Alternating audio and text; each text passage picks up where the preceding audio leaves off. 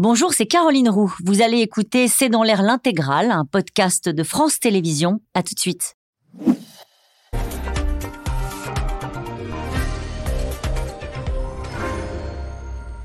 Bonsoir à toutes et à tous. Nous attendons vos questions SMS, Internet et réseaux sociaux pour alimenter notre discussion. Pas de panique. Le président a donc voulu euh, rassurer les Français ce week-end, alors même que son gouvernement s'emploie depuis la semaine dernière à préparer le pays à d'éventuelles coupures de courant. Anticiper le scénario du pire, alors que les températures baissent et que le parc nucléaire tarde à se remettre au maximum de ses capacités. Dans une société si dépendante à l'électricité, la perspective de coupure de courant tourne au casse-tête. Grande distribution, école, réseau de transport, téléphonie, centre de radiologie, pharmacie, j'en passe. Les préfets ont été mis à contribution pour tenter euh, de lister les activités et les régions, les zones où les coupures seront les moins douloureuses au quotidien. Alors, les zones rurales, elles, commencent à penser qu'elles seront les premières sacrifiées. Quel est concrètement le plan du gouvernement qui sera épargné, pourra-t-on compter cet hiver, sur la totalité du parc nucléaire français? Allez, électricité, prêt pour les coupures?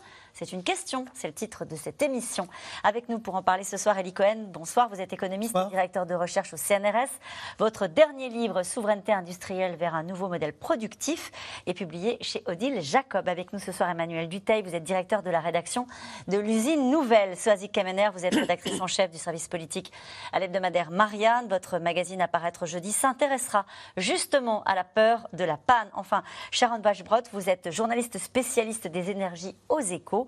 À la une de votre journal aujourd'hui, électricité, les entreprises entreprises face aux menaces de coupure. Bonsoir à tous les quatre. Bonsoir. Merci de participer à ce C'est dans l'air en direct. Pas de panique, Elie Cohen a dit le président, et pourtant ça nous inquiète. Non, ça c'est censé nous rassurer. Ben oui, écoutez, on est en train de nous annoncer calmement les modalités d'adaptation à un risque de coupure d'électricité, voire un risque de blackout. Vous m'auriez dit ça il y a trois ans, je vous aurais dit, mais c'est une plaisanterie. Euh, la France devait être normalement euh, le château d'eau de, l'énergie pour l'ensemble de l'Europe. Euh, au cours des dernières années, on n'arrêtait pas de dire qu'on avait eu un parc nucléaire surdimensionné. Euh, et ce que faisait le gouvernement, c'était de planifier avant l'heure la fermeture de centrales nucléaires pour tendre vers un équilibre estimé plus vertueux entre le nucléaire et le renouvelable, avec la fameuse idée du mix énergétique. Oui, mais il y a eu la guerre. Mais non, justement, ça n'a rien à voir avec la guerre. C'est ça qu'il faut commencer à expliquer aux téléspectateurs.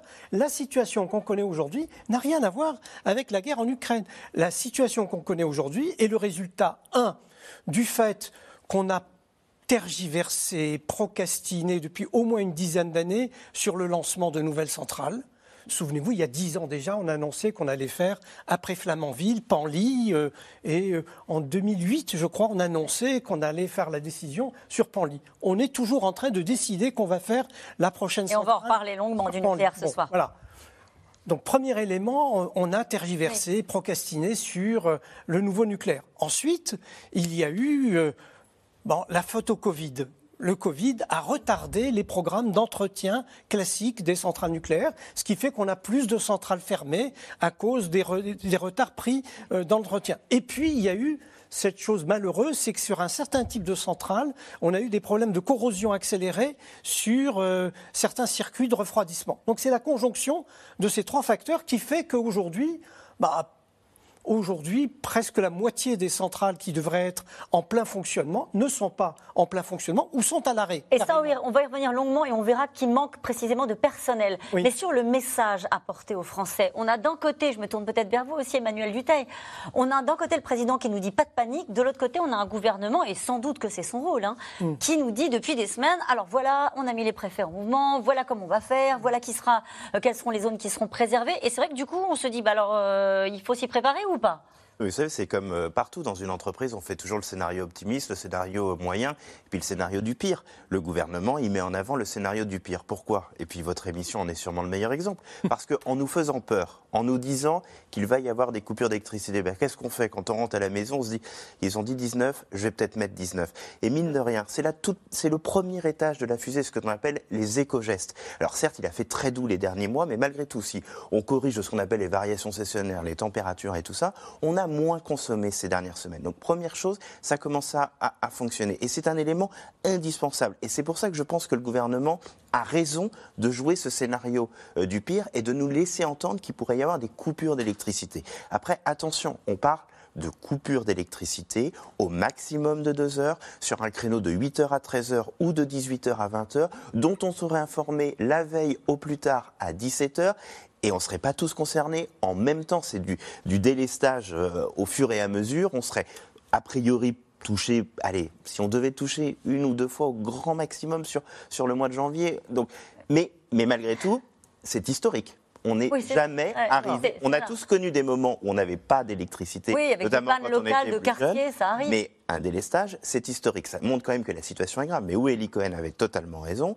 c'est que si on avait tous nos réacteurs qui fonctionnaient, on, va en parler. on aurait moins de difficultés. Et après, il y a juste un autre élément peut-être quand même à avoir en tête que l'on ne maîtrise pas. Tout va dépendre de la météo. Oui. Si, oui, mais non, mais attendez, ça peut paraître complètement idiot de dire ça, mais s'il fait doux, en tout cas si on est au-dessus des normales de saison, ce qui est quand même arrivé quasiment sur toute l'année 2022, logiquement, on passe. Ça passe. Donc c'est important quand même de le rappeler à tout le monde grâce à ces éco-gestes. Puis avant d'en arriver à la panne, il y, a, plein de choses. Hein. On peut baisser la tension du réseau électrique. Il y a plein plein de choses qui permettent de ne pas arriver à la panne. Donc c'est quand même à avoir en tête. Donc la vous panne dites est le évitable. message est justifié parce qu'il faut faire peur aux Français pour qu'ils consomment moins et qu'ils soient réceptifs. Et aux entreprises. Et aux entreprises, et on va beaucoup en parler ce soir, euh, pour qu'ils soient réceptifs et qu'ils téléchargent l'application, ce qu'ils ont fait. Oui, qu'ils aillent sur la fameuse EcoWatt. application EcoWatt. Alors après tous anti-Covid, EcoWatt, qui a été téléchargé, euh, le, le patron d'RTE l'a dit ce matin, c'est 700 000 Français déjà qui l'ont téléchargé. Donc l'idée, effectivement, c'est que les Français regardent ce petit signal. Alors avant, on avait les, euh, vous vous souvenez, il y avait les, les zones, les zones rouges euh, au Oui. moment du Covid. Donc ça nous rappelle beaucoup cette nomenclature-là. Donc quand c'est vert, c'est que tout va bien. Quand c'est orange, c'est qu'il faut commencer à faire attention. Et quand c'est rouge, c'est qu'il y a un fort risque de délestage. Et donc il y aura un signal trois jours avant euh, que les Français verront. Donc euh, l'idée aussi, c'est de faire baisser la consommation à ce moment-là, hein, ce, que, vous expliquiez euh, déjà maintenant et puis ce qui arrivera à ce moment-là.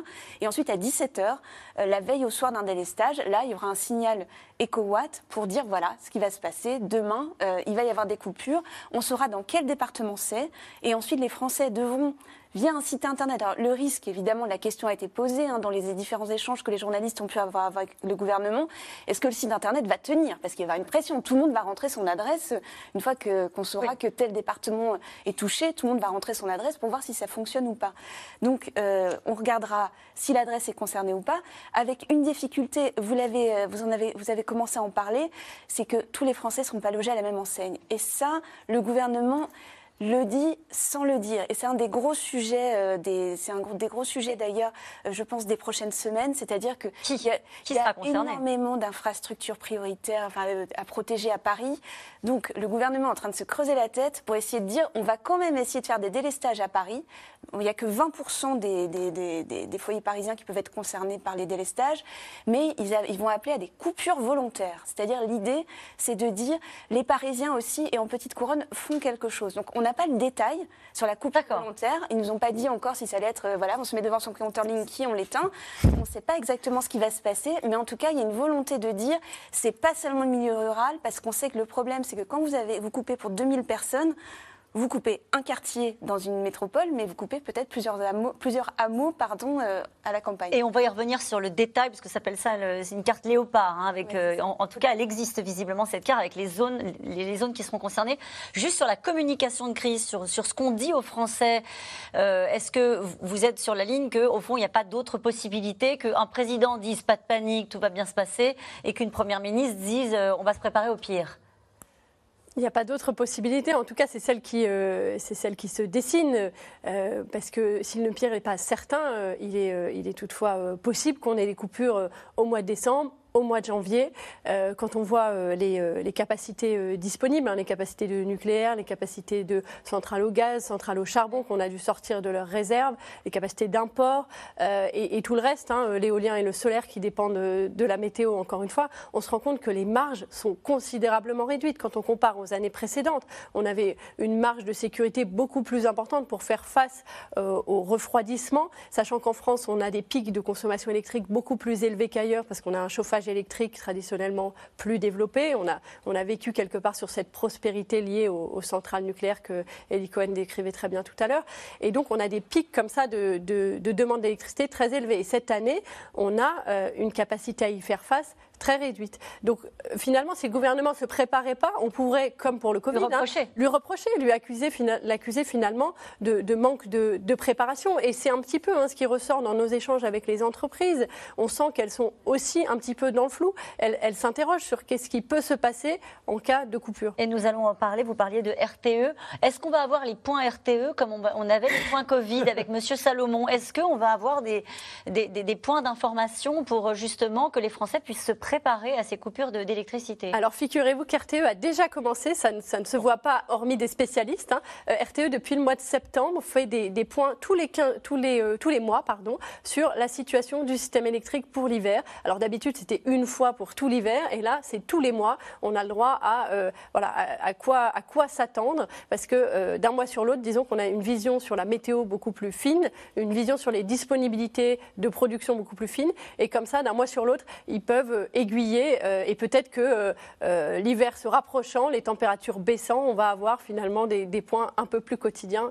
C'est pas impossible. Et on peut pas augmenter notre capacité d'importation d'électricité les... Si on en a le plus besoin, parce que pendant le Covid, c'est ce qu'on faisait, on importait des masques, on, on allait acheter des vaccins. La grande différence euh, peut-être euh, sur l'électricité, c'est que l'électricité, euh, on le voit très bien sur les écrans, hein, se transporte sur, des, lignes haute tension et, nos capacités d'import sur ces lignes sont par définition physiquement limitées. Aujourd'hui, c'est à peu près 13 gigawatts qu'on peut importer à la fois du Royaume-Uni, d'Allemagne, d'Espagne et en ce moment, on importe de partout. La France, qui était traditionnellement très exportatrice d'électricité dans toute l'Europe, aujourd'hui, elle, elle compte sur ses voisins pour assurer son approvisionnement en électricité. Et j'imagine que l'idée qu'on importe l'électricité aux, aux, Allemands, il y a six mois, si on vous avait dit ça, vous n'auriez pas cru non plus. Ben oui, on a accru considérablement nos importations d'électricité et il faut dire que l'équilibre sur le marché français aujourd'hui dépend entièrement de nos importations.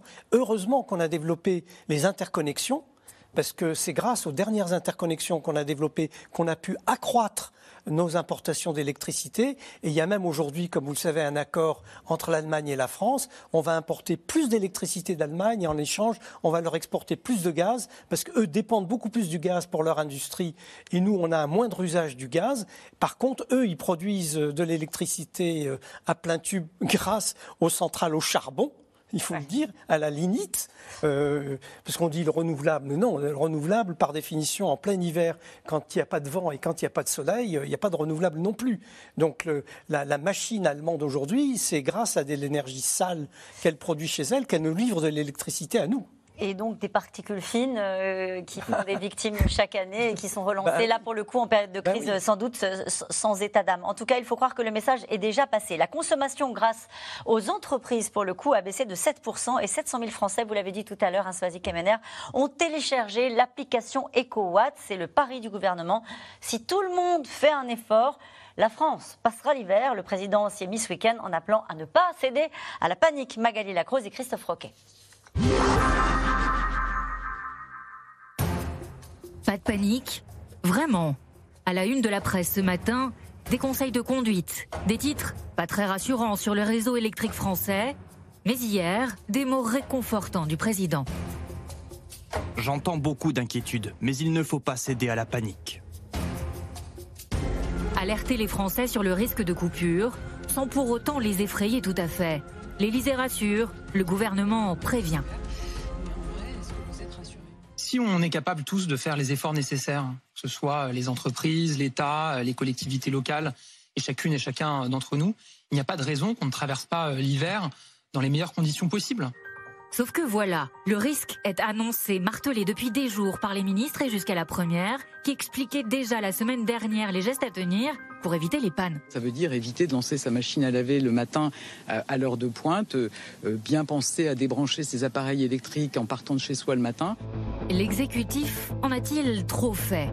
Désormais, c'est au gestionnaire des réseaux d'électricité de s'expliquer.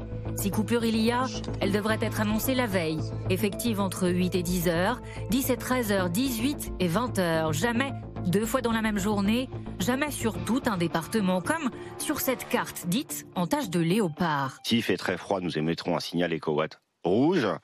Et ce signal EcoWatt rouge, il dit qu'on peut programmer des coupures tournantes. Ça permet de ne pas perdre son congélateur. Euh, L'ensemble des Français a déjà vécu une coupure de courant parce qu'il y avait des travaux dans sa rue, parce qu'il y a eu des avaries sur les réseaux euh, électriques. Donc, ça relève de la même logique. Tandis que le gouvernement implique les Français dans la gestion du risque et de la crise, l'opposition dénonce la méthode.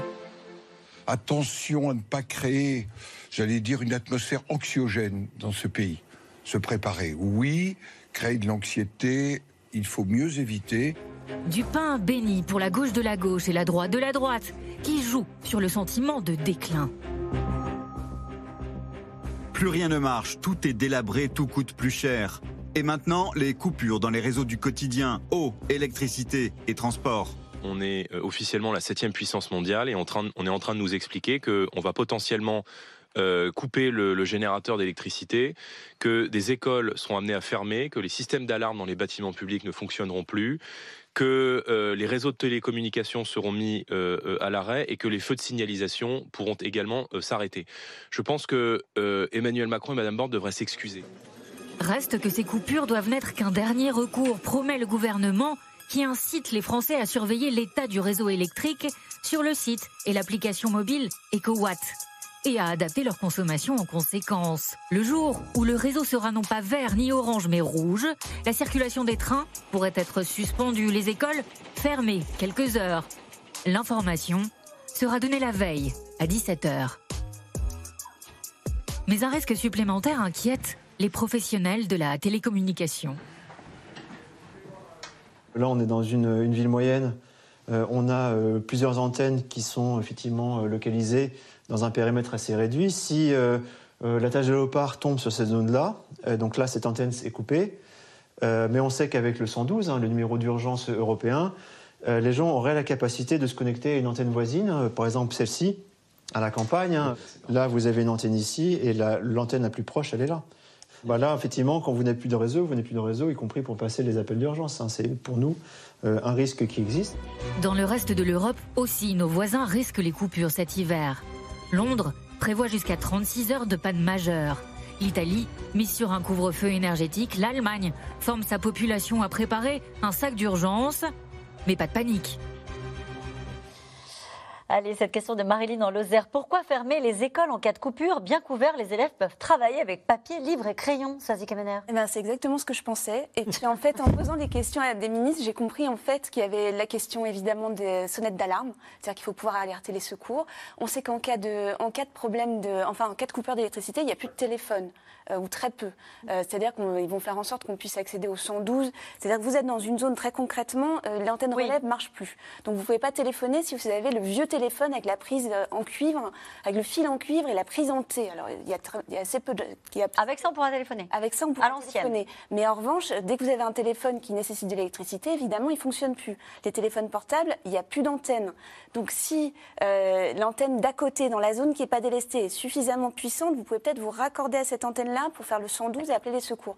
Donc c'est trop risqué pour les enfants. Donc c'est pas le problème du chauffage, c'est pas le problème de faire court dans le noir, c'est vraiment plutôt les problèmes de sécurité qui ont fait que les écoles seront fermées avec le problème, c'est qu'on imagine enfin, il est possible que des enfants arrivent à l'école à midi euh, dans les métropoles. En revanche, quand il y a du ramassage scolaire par quart, ça veut dire qu'il faudra organiser tout le ramassage scolaire pour que les enfants arrivent à l'école, soit avant la cantine, puisque le ministre de l'Éducation nationale a dit qu'il y aurait éventuellement un repas qui serait servi, soit à 14 heures. Si vous prenez les primaires, euh, si vous prenez pardon, les maternelles, qu'est-ce qu'ils font l'après-midi? Ils font souvent la sieste. Donc, est-ce qu'on ramène les enfants à l'après-midi pour la sieste? Enfin, vous imaginez, c'est un casse-tête. Et c'est intéressant cet exemple que vous donnez parce que du coup, on prend la mesure. On entendait tout à l'heure euh Daniel Cohn-Bendit qui disait non, mais c'est pas grave, on est une société de trouillards, etc. En fait, concrètement, Ali Cohen, pour une société comme la nôtre, une coupure de courant, même organisée, même prévenue trois jours avant, ça n'est pas rien. C'est ça qui est fascinant, c'est qu'on découvre à cette occasion notre dépendance par rapport à l'électricité et le fait que l'électricité,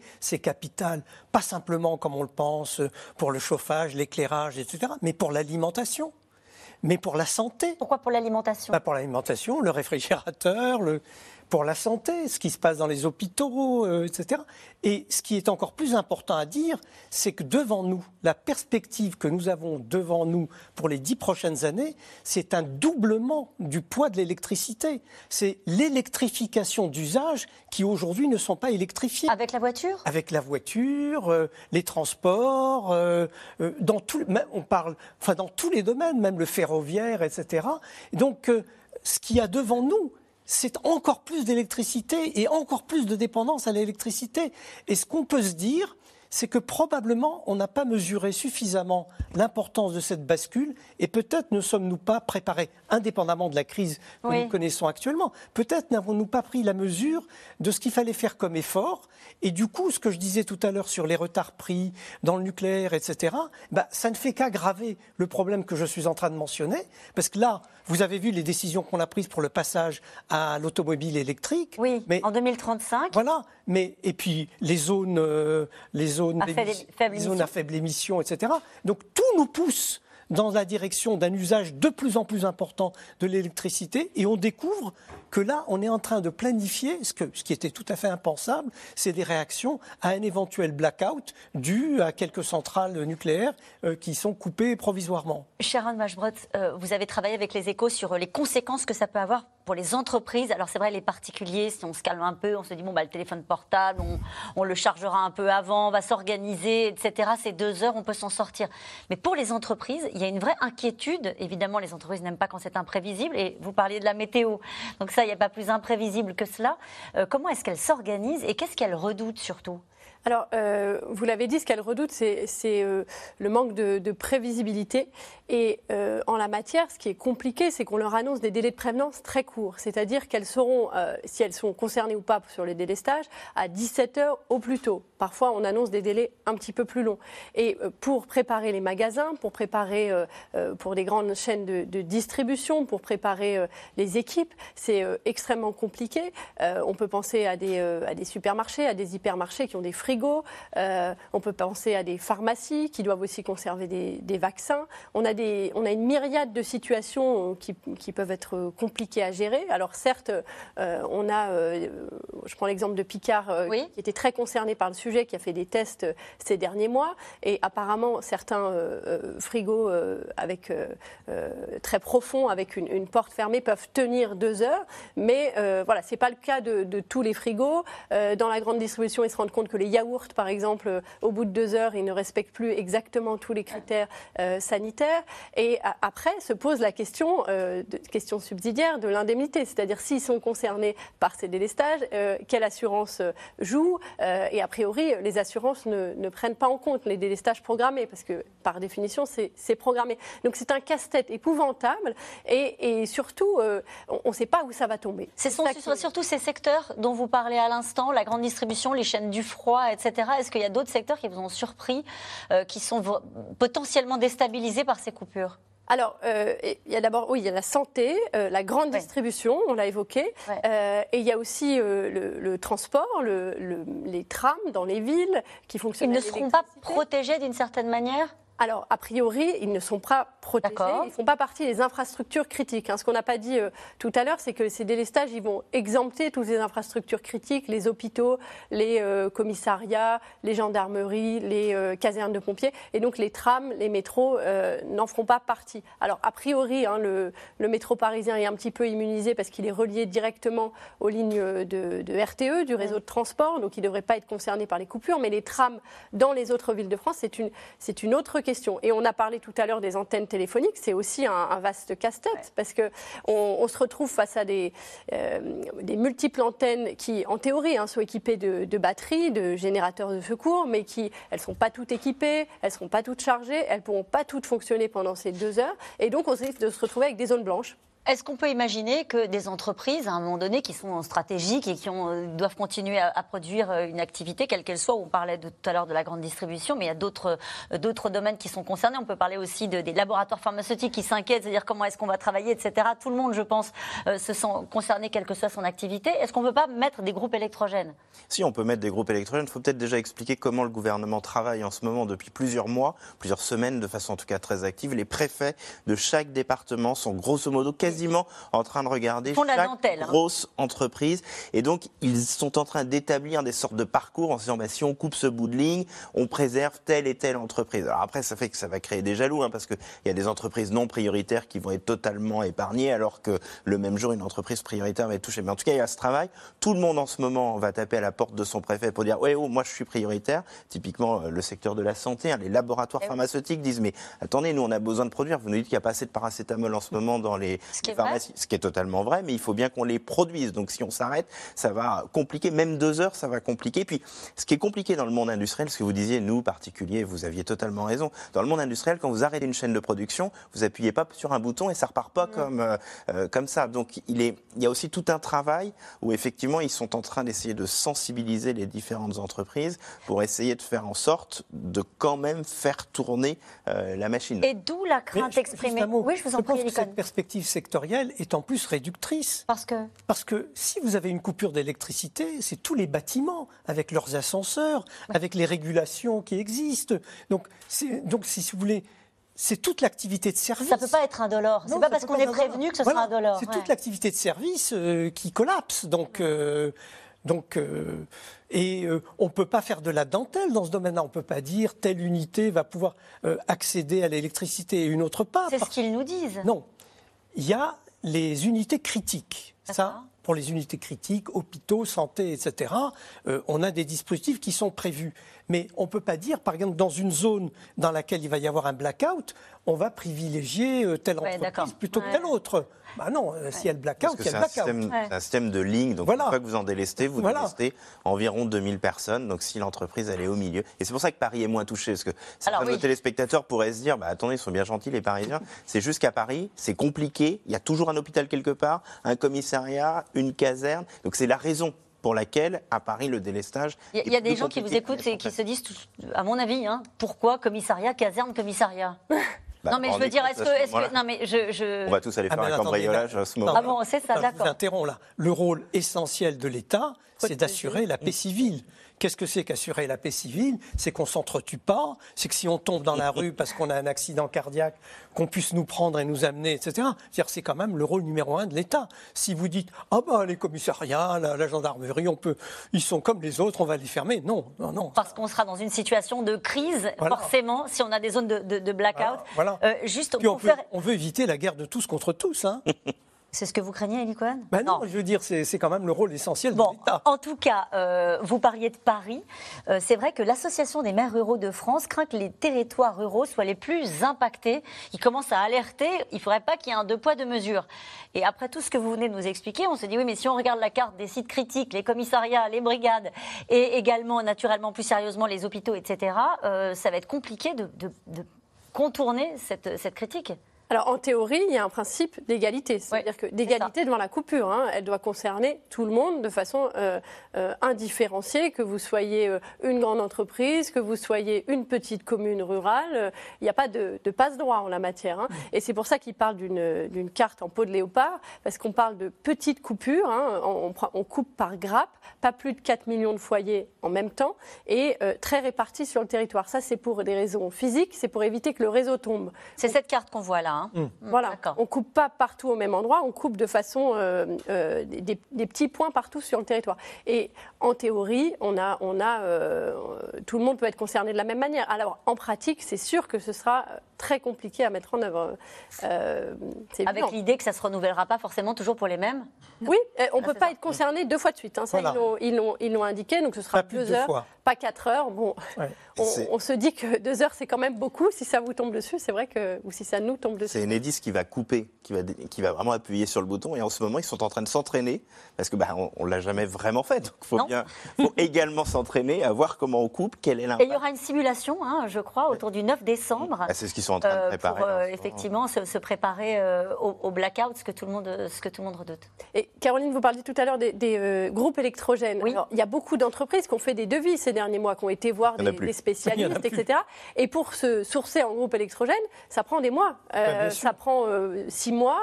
Et, et, donc, très peu ont passé commande, parce que passer commande maintenant pour recevoir un groupe électrogène au mois de mai présente peu d'intérêt, surtout que c'est des, des, investissements très coûteux.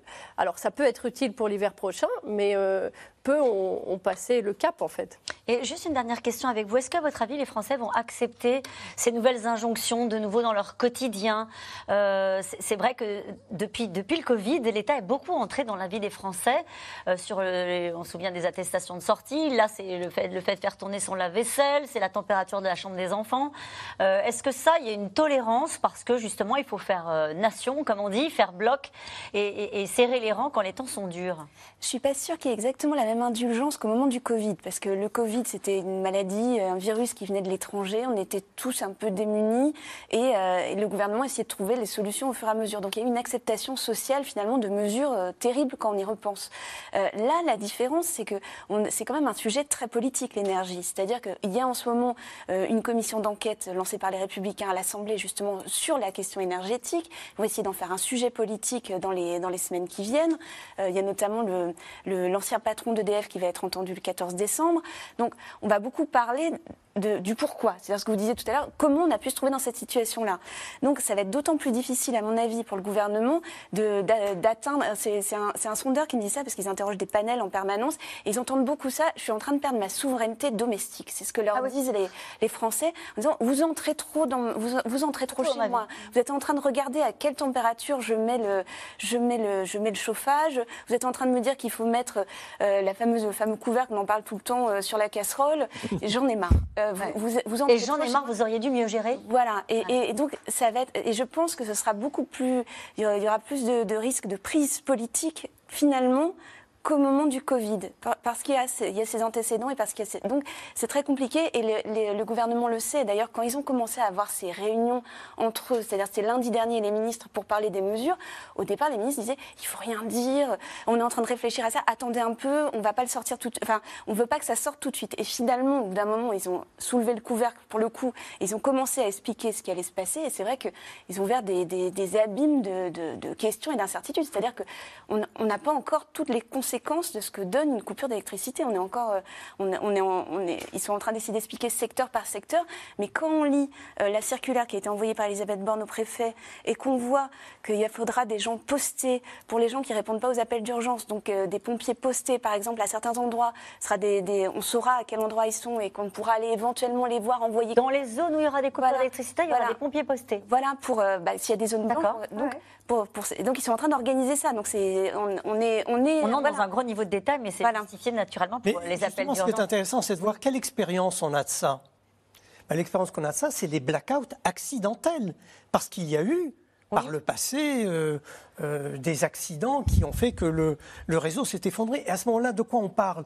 On parle de la formidable mobilisation, du dévouement des agents euh, qui abandonnent leur maison pour venir au secours, pour tirer des câbles en toute, en toute urgence, pour essayer de reconnecter les gens qui ont été coupés. C'est ça l'expérience qu'on a. Donc ça veut dire que ça va bien se passer et qu'on va faire bloc? Non, non, ça veut dire ah que non, ça veut dire simplement que la seule expérience qu'on a, c'est une expérience catastrophique et donc là, l'effort qu'on est en train de faire, c'est d'essayer de prévenir cette situation. Alors, prévenir cette situation en utilisant toute une série de méthodes, on va y venir.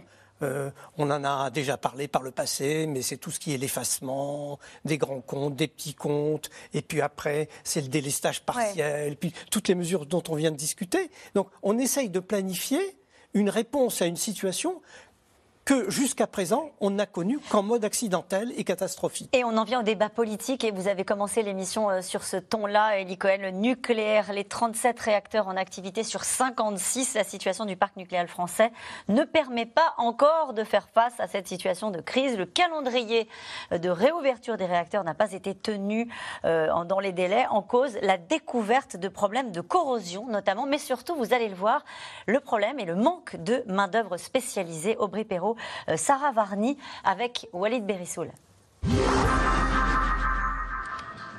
Je vais lancer euh, une brèche de, 30 cm environ dans le circuit primaire. Vous allez regarder ce qui se passe. Sur cet écran, un réacteur nucléaire confronté à un sérieux incident. Fort heureusement, nous sommes dans le cadre d'une simulation. Euh, j'ai pas l'impression que ça remplit, moi. Hein. Non, non, ça en train, ça en train, ça remplit doucement, normalement.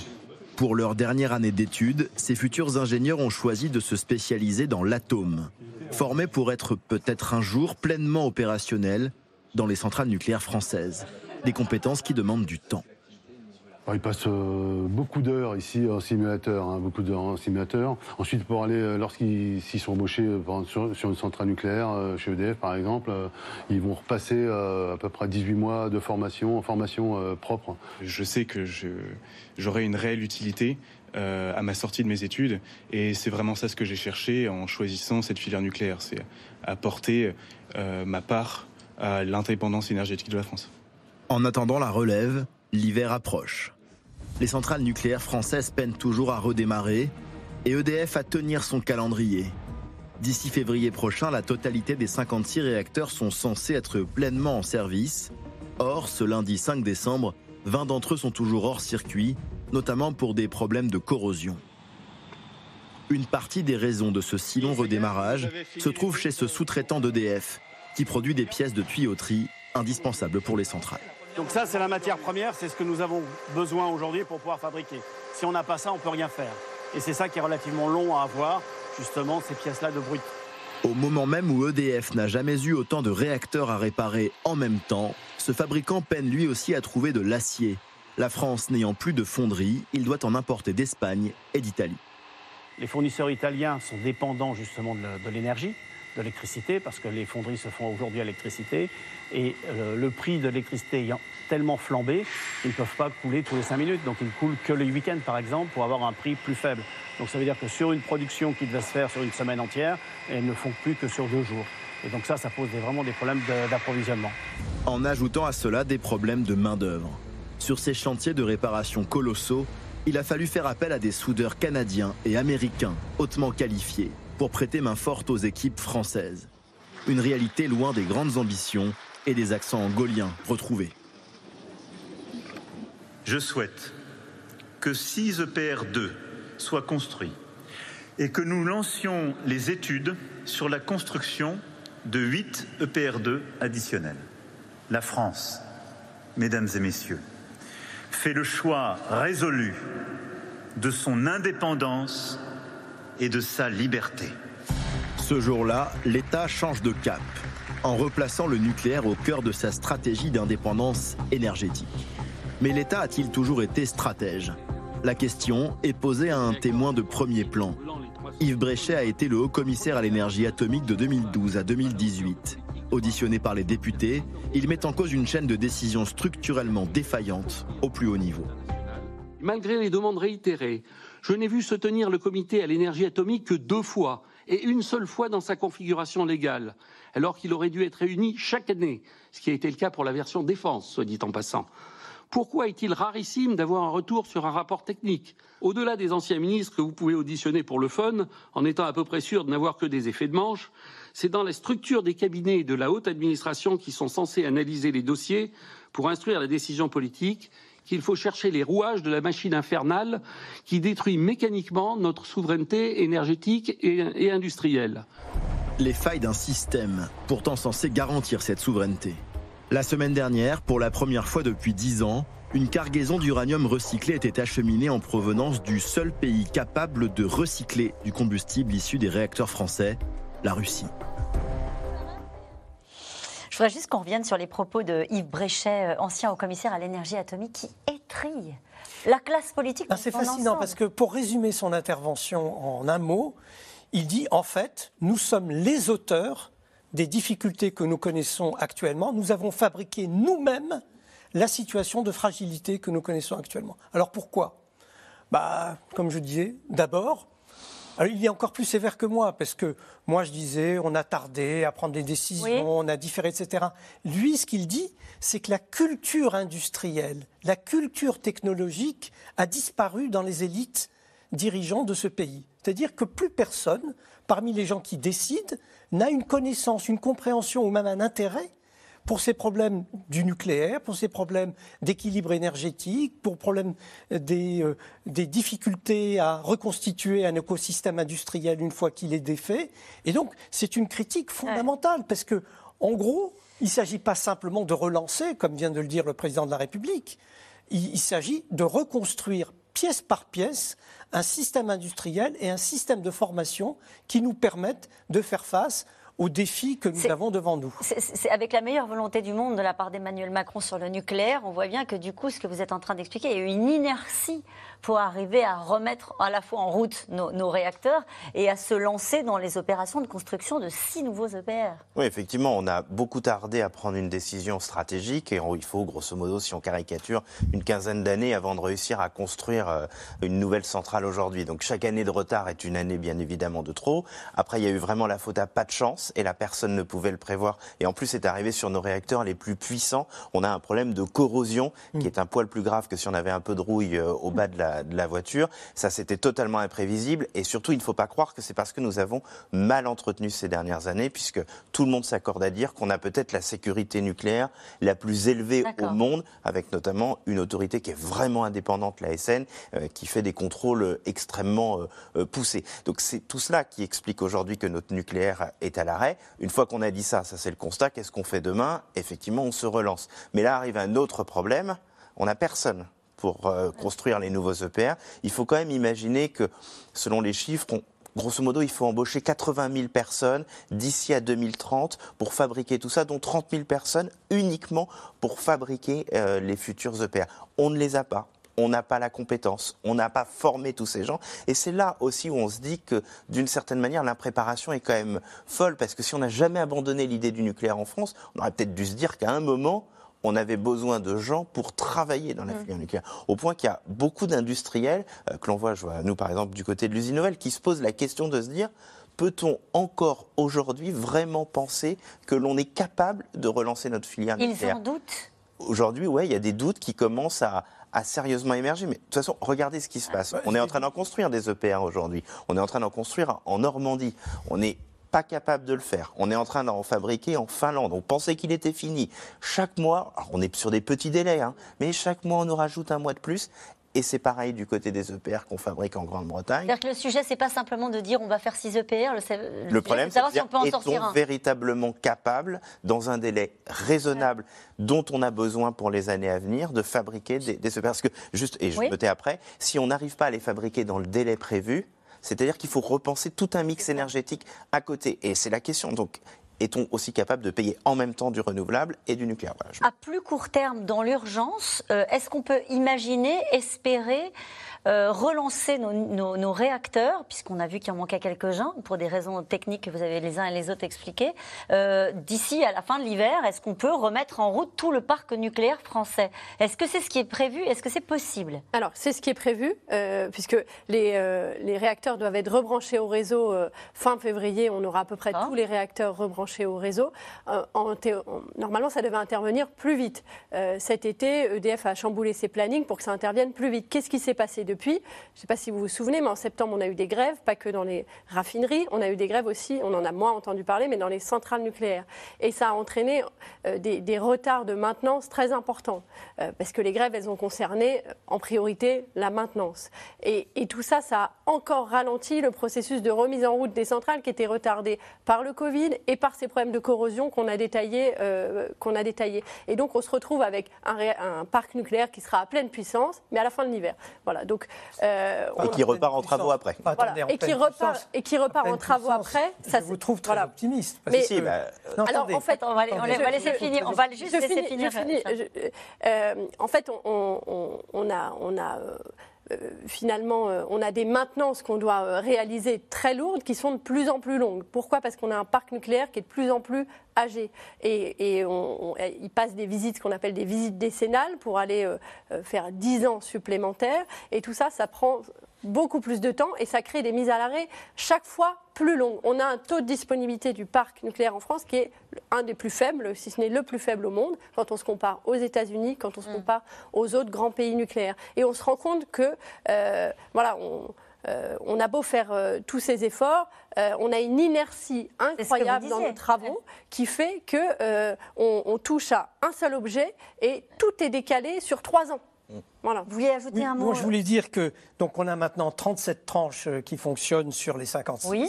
Mais ce qu'il faut savoir. 36. 37 selon 37. RTE. Non, non, dernier chiffre, 37. 37. Ce matin. ce matin. Ce matin. Ah. EDF 36, Bon. dernière nouvelle, 36. Allez, 37, 36, je ne sais pas si ça va nous sauver des Vous blagues. allez regarder, il y a, il y a un baromètre interactif sur le 37 site de l'usine nouvelle. 56, Donc je disais. Mais le problème, c'est que au cours des années, on a assisté à une dégradation du taux de disponibilité des centrales qui fonctionnent. C'est-à-dire, moi, j'ai connu une situation dans laquelle l'objectif des dirigeants d'EDF, c'était que ça marche à 92-95% du taux nominal, mais depuis des années et des années, on n'arrive pas à dépasser les 80%. C'est-à-dire que non seulement il y a des tranches qui ne fonctionnent pas, non seulement on a du mal à les mettre en, en situation de refonctionner, mais même quand elles fonctionnent, elles fonctionnent en dessous de leur capacité nominale. On peut ajouter à ça la dette d'EDF ça, vous fait, ça vous fait sourire 60 milliards. Non, mais je- je- Non, ça non, c'est pas, un- grave. non, C'est pas un sujet par Non, rapport aux c'est pas un EPR. sujet ça parce que de toute façon EDF avant même c'était pas un sujet, mais maintenant en plus EDF va être nationalisé à 100 et donc pour les nouvelles tranches, l'État a déjà dit qu'il allait prendre ça en charge et pour ce qui est de tout ce qui est euh, grand carénage etc, c'est largement derrière nous parce que c'est déjà programmé. En tout cas, dans ce contexte, le projet de loi destiné à rattraper le retard dans le renouvelable arrive aujourd'hui à l'Assemblée. Le gouvernement va chercher une majorité sur ce texte, alors que 71% des Français se disent favorables au développement des énergies renouvelables. Mais quand on entre dans le détail, sur le terrain, c'est une autre histoire, surtout quand les riverains voient arriver les projets concrets. Laura Rado et David Lemarchand. Je vous en prie, madame, chacun son tour. Monsieur Gauthier, vous avez la parole pour répondre notamment à madame. Monsieur Moreau n'a pas répondu. On arrête le débat. Voilà. Ambiance électrique ce soir-là à Charnizet. Plus de 150 habitants des environs se sont déplacés pour débattre d'un projet de parc éolien. Ce qui vient d'être affirmé est absolument faux. Le sujet alimente toutes les peurs, entre inquiétude pour la santé des bêtes et crainte de dévalorisation immobilière. Posez votre question, allez-y. Quatre heures avant la signature chez le notaire, la personne qui était de Tours a dit Je viens de voir les projets et je ne viendrai pas signer. Au revoir, madame. Puisque nous sommes en zone rurale, il y a énormément d'élevages qui aujourd'hui sont victimes de perturbations électromagnétiques, de tensions parasites et de courants vagabonds. Je disais tout à l'heure, la maison brûle, on regarde ailleurs. À l'initiative, le maire de la commune, qui voit là l'occasion de produire de l'énergie verte localement et un moyen aussi de rapporter de l'argent au territoire. Est-ce que tout euh, Saint-Michel, qui est à, euh, à 90% contre ce projet, est-ce que nos vies valent vraiment 53 000 euros? On a un budget, comme je disais tout à l'heure, de 500 000 euros. Si on avait la chance d'avoir 50 000 euros par an pendant 20 ans, on peut faire des choses. Et ça, c'est dommage de ne pas l'entendre. quoi. Ce projet qui déchaîne autant les passions prévoit l'implantation de quatre éoliennes au cœur de la Touraine. De quoi produire de l'électricité décarbonée pour 20 000 personnes. Denis Garnier vit à 700 mètres de l'emplacement des futurs mâts. Regardez, on a un super paysage quand même, c'est quand même joli. Moi, je suis peu- je suis venu m'implanter ici pour ça. Et là, ça va être pollué. Ça va être, c'est que des, des- des- des aérogénérateurs qui font 200 mètres de haut. Euh, c'est pas joli, quoi. Ce propriétaire d'un chenil accueille entre 30 et 40 chiens pendant les vacances scolaires. Des revenus aujourd'hui menacés par les avis tranchés de certains clients. Il y a des anti-éoliens. Fly, tu restes là. Euh, qui, euh, qui- m'ont dit euh, de toute manière, si il y a des éoliennes qui se montent, je ne mettrai plus mes chiens en pension. Je ne les mettrai plus là. Dommage, parce qu'ils me connaissent depuis 17 ans maintenant, il y en a. Et ils m'ont dit, on ne mettra pas. Et j'ai dit, mais pourquoi donc? Ils m'ont dit, pour les ondes électromagnétiques, tous les dégâts que ça fait, euh, des infrasons sur les chiens. Face à tant d'hostilité, le maire ne désespère pas d'embarquer la population. Bonjour. D'autant qu'il s'agit d'un projet citoyen. Les habitants qui le souhaitent pourront investir dans le futur parc, à l'image de Martine et Henri Robert. Il faut rentrer dedans et le contrôler. Que la population locale contrôle l'ensemble des opérations sur son territoire. Garder le contrôle, mais reste encore à voir le dossier aboutir. Malgré la volonté du gouvernement d'accélérer, il faut en moyenne 7 ans de procédure pour construire un parc éolien en France. Le premier projet, je te rappelle Henri, donc, était de 2006, à Charnisé. On est en 2022, on a perdu 16 ans.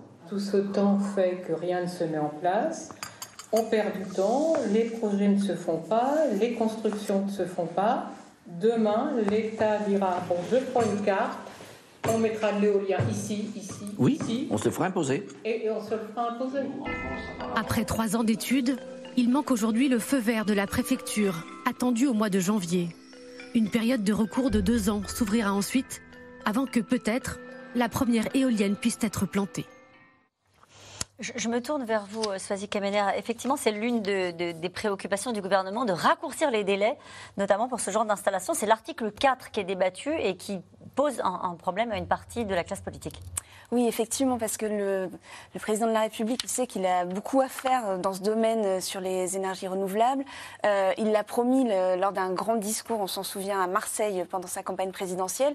Et donc l'idée, il pense déjà à son bilan euh, de 2027, Emmanuel Macron. Donc l'idée, c'est relancer la production nucléaire et être celui qui a aussi accéléré la- la- l'implantation d'éoliennes avec, on sait, enfin d'énergie renouvelable euh, globalement, et on sait les difficultés. Alors c'est pour ça que dans ce projet, il y a effe- effectivement les énergies éoliennes, mais il y a aussi le photovoltaïque avec la possibilité d'en mettre beaucoup plus au-dessus des parkings, euh, sur les voies au bord de l'autoroute. Bah, L'idée, c'est quand même d'être plutôt sur des terres déjà artificialisées, qui sont des, ou qui sont euh, des anciennes usines à l'abandon, etc. Donc ils sont en train- en train de trouver des, des solutions pour l'acceptabilité. Donc à la fois aller plus vite, c'est-à-dire faire sauter pas mal de normes environnementales. On aurait pu dire que ça aurait fait que ça, on aurait pu penser que ça allait susciter pas mal de remous chez les écolos. Pas tant que ça en fait, parce qu'il y a une volonté, euh, une volonté de dire oui, il faut aller vite, il faut aller vite sur ces sujets-là. On prend trop de temps. Le, le parc de Saint-Nazaire euh, qui vient de, qui vient d'être inauguré euh, avait été annoncé, je crois, plus, plus de dix ans auparavant. Donc l'idée, c'est d'aller plus vite là-dessus. Et là-dessus, finalement, il y a une forme de petit consensus qui, qui semble sur le point de se dégager. Donc il pourrait y avoir une majorité. Alors ce serait, ce enfin, il y aura forcément une majorité. Enfin, d'ailleurs, je ne sais pas comment ça peut se passer. alors, euh, jus- Jusqu'à présent, il y avait une grosse inquiétude sur ce texte, et c'est vrai qu'il y a certaines choses qui ont été, euh, des amendements qui ont été donnés par le gouvernement, par exemple sur un médiateur de l'énergie, des choses que demandaient les écologistes. Enfin, c'est un texte très très technique, hein, mais en tout cas, le, le gouvernement a un peu cédé, et les écologistes sont en train de se dire pourquoi pas. Et donc, avec euh, l'abstention d'une partie de la France insoumise, les écologistes et socialistes, ils devraient pouvoir y arriver. La Mais je- je effectivement, sera prudente. prête à, à des compromis. Cette question de Bernard à Paris, les énergies renouvelables peuvent-elles peuvent-elles vraiment remplacer le nucléaire Non. Non. Non. Parce que si vous voulez, ce qu'il faut bien comprendre quand vous réfléchissez sur le marché électrique, c'est que vous avez des besoins en base, en continu, et il vous faut des énergies pilotables pour pouvoir gérer cette base, ce, ce ruban de consommation qui est là tout le temps, etc. Or, par définition, les énergies renouvelables sont des énergies euh, interruptibles et euh, sont des énergies euh, qui ne peuvent pas assurer cette continuité. Parce cette- qu'on ne peut pas les stocker? Bah, on ne peut pas les stocker, exactement. Alors, longtemps, les écologistes ont dit oui, oui, mais on fait des progrès considérables en matière de stockage. Et donc, il y a à la fois les batteries, et puis après, il y a eu les solutions par l'hydrogène, etc. Tout ça, ce sont des hypothèses. Et puis, bien entendu, il y a les retenues d'eau que- qu'on utilise déjà dans l'hydroélectricité. Alors, tout ça est, est tout à fait possible. Mais ceux qui disent qu'on peut faire une économie 100% renouvelable, à mon avis, euh, euh, méconnaissent. euh, les éléments élémentaires de la technique. euh, En tout cas, ne pas remplacer, mais être. euh, à être un complément. Voilà, Euh, Les Anglais ont, ont adopté une solution que nous avons adoptée maintenant, qui est une solution 50-50. C'est-à-dire, pour la base, avoir du nucléaire, et puis pour les ça. variations, euh, avoir des énergies renouvelables. Pour l'instant, je, je parle sous votre contrôle, 7,7% d'énergie en France est produite par l'éolien, 20% attendu en 2028. C'est ça? À peu près? À peu près, à peu près, oui, oui. Alors, euh, sachant que la feuille de route de la France en matière d'énergie va être redébattue au Parlement euh, l'année prochaine, donc tous ces chiffres, hein, tout ça va être remis en débat, va être resoumis au Parlement, et, en- et notamment hein, le projet de construction des nouveaux réacteurs nucléaires va devoir être intégré dans cette feuille de route, et on va euh, remettre les équilibres sur la table. Je voudrais juste ajouter quelque chose sur cette question hein, est-ce que les énergies renouvelables peuvent remplacer ou non le nucléaire? Alors, RTE avait posé cette question dans, sa vaste étude qu'il a fait l'année dernière.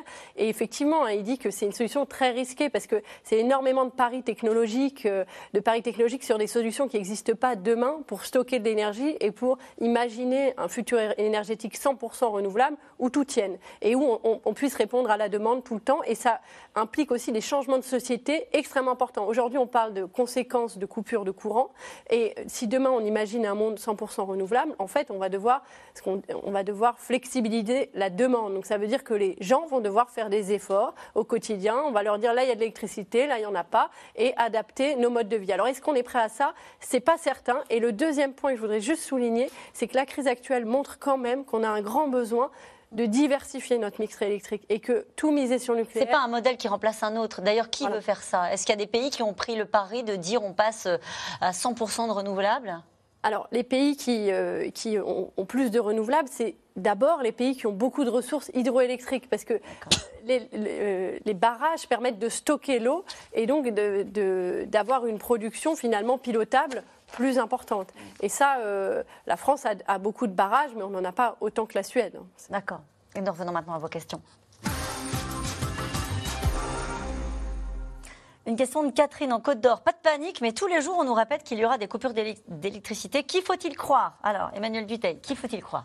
Ah, Je pense qu'on peut croire euh, les deux. C'est-à-dire que si on fait tous des efforts, il n'est pas totalement inenvisageable que nous n'en arrivions pas à des coupures d'électricité massives. Qu'est-ce que je vais Il n'est pas totalement inanimé. Non, Il y a trop dire- de négations pour que ce soit aux- totalement aux honnête. gens- dire aux gens, il n'y aura pas de coupure, ce sera un mensonge. Oui. Dire aux gens, c'est sûr et certain que la moitié du pays va avoir des coupures, c'est aussi quelque chose que l'on ne peut pas dire de façon euh, claire et définitive. Si nous faisons tous des efforts, et surtout si les entreprises, mais les commerçants aussi.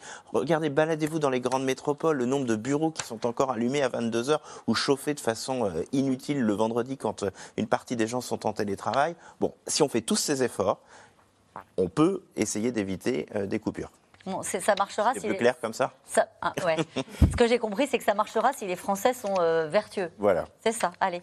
Euh, les coupures de l'éclairage public et la nuit peuvent-elles permettre d'éviter les délestages dans la, dans la journée?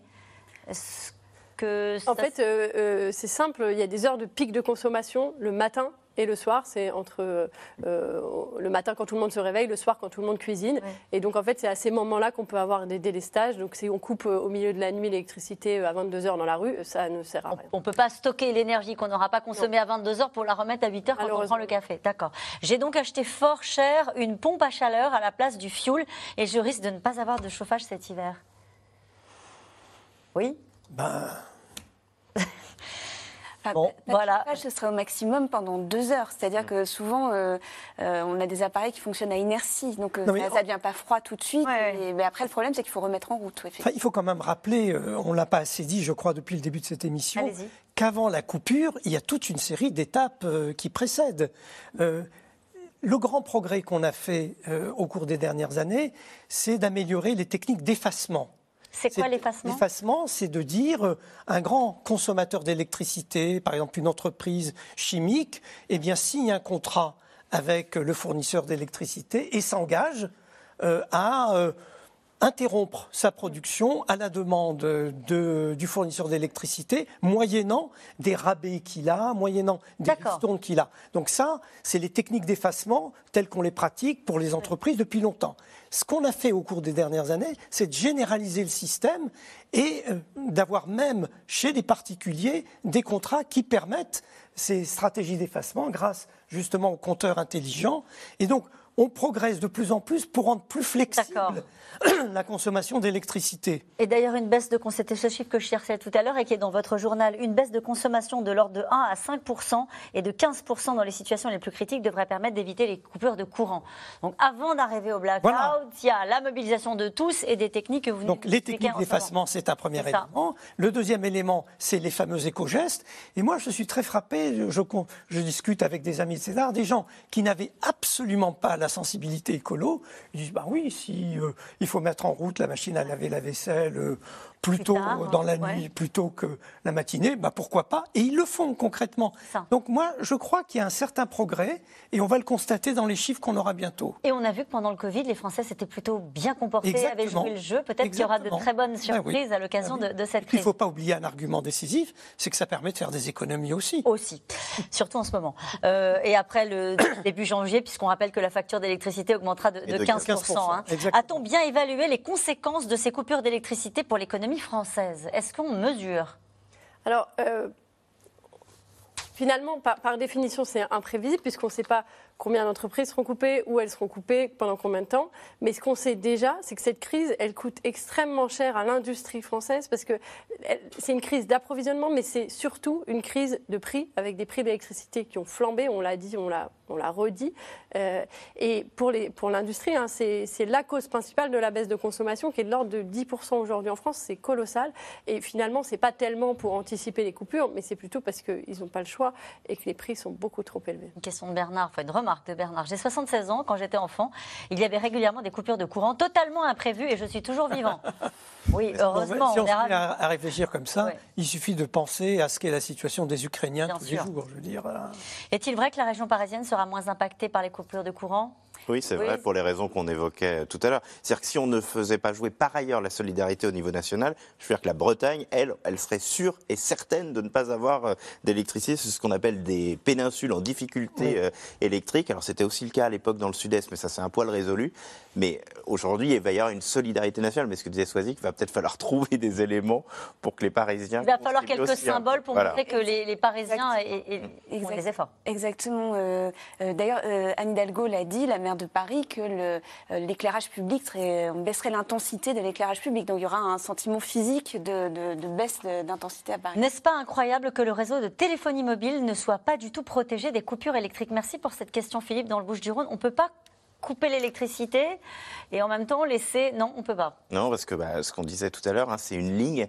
Donc malheureusement, quand ils vont décider de couper la ligne, bah, tous ceux qui sont approvisionnés par cette ligne vont se retrouver euh, sans électricité. C'est vrai que ça peut paraître absurde. Alors, comme je ne sais plus qui le disait tout à l'heure, on sait que certaines sont équipées quand même de, de batterie. mais ce qui a, ce qui est, ce qu'on a du mal peut-être tous à imaginer, c'est qu'on va faire en temps réel un test grandeur nature. Donc peut-être que ça fonctionnera au final, peut-être que ça va être même les coupures seront peut-être moins graves que ce que là on met sur euh, sur la table. Mais les réseaux de téléphonie se préparent. Euh, ah oui, puis ils sont pas contents, je peux vous dire, de devoir être coupés comme les autres bah, il se prépare euh, en essayant là aussi de faire les tests les plus euh, intenses pour essayer de voir à quel kilomètre est euh, l'antenne qui va pouvoir utiliser. Parce que c'est pareil, c'est-à-dire que si on se met tous à téléphoner sur l'antenne d'à côté, parce que bien évidemment tout le monde va vouloir appeler l'autre en disant t'as vraiment pas d'électricité, on, est, on a beau être très, très solidaire, on n'est pas toujours très malin. mais, c'est vrai que la carte que tout le monde cherche, c'est la carte des zones blanches justement, c'est-à-dire les endroits où on pourra. Et personne ne l'a. Alors pour l'instant non, mais dans la circulaire, la fameuse circulaire qu'a envoyé Elisabeth Borne au préfet, il peut parler d'un système Synapse. C'est un système interne et donc elle sera normalement sur ce système-là, mais il est peut-être pas opportun d'ailleurs qu'elle soit rendue publique pour des raisons de sécurité. Donc ça, va, faire l'objet de discussions. Ce qui est intéressant, on parle de téléphone, on parle aussi d'Internet. En revanche, les data centers sont reliés. Vous parliez tout à l'heure du métro qui est relié euh, directement à RTE, au réseau. C'est pareil pour les data centers. Ils sont reliés directement. Il n'y aura pas une perte de données? Non, il n'y aura pas de perte de données a priori. Euh, une question de Sandrine dans le Haut-Rhin. EcoWatt est-elle la version énergie de tous anti-Covid. Tout à fait. Vous l'avez téléchargé Tout à fait, je l'ai téléchargé. Euh, Ça marche bien. Euh, vous avez à la fois des tableaux, des, des croissants qui vous montrent les heures euh, où c'est vert. et pour le moment, tout est vert. Bon, bah alors voilà, tout est vert. Bernard, dans le Tarn, la pénurie d'électricité risque-t-elle de se répéter dans les années à venir?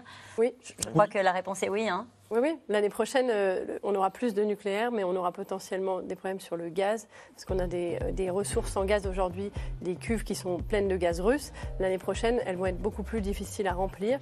Et on va avoir des centrales nucléaires qui vont fonctionner, mais pas à plein, on l'a déjà dit. On a globalement sous-investi pour les cinq prochaines années. Bon, allez, merci, on va terminer avec ça. Vous venez d'écouter C'est dans l'air, c'est un podcast France Télévisions. N'hésitez pas à vous abonner. C'est dans l'air est disponible gratuitement sur toutes les plateformes audio, en vidéo disponible sur francetv.fr. À très bientôt.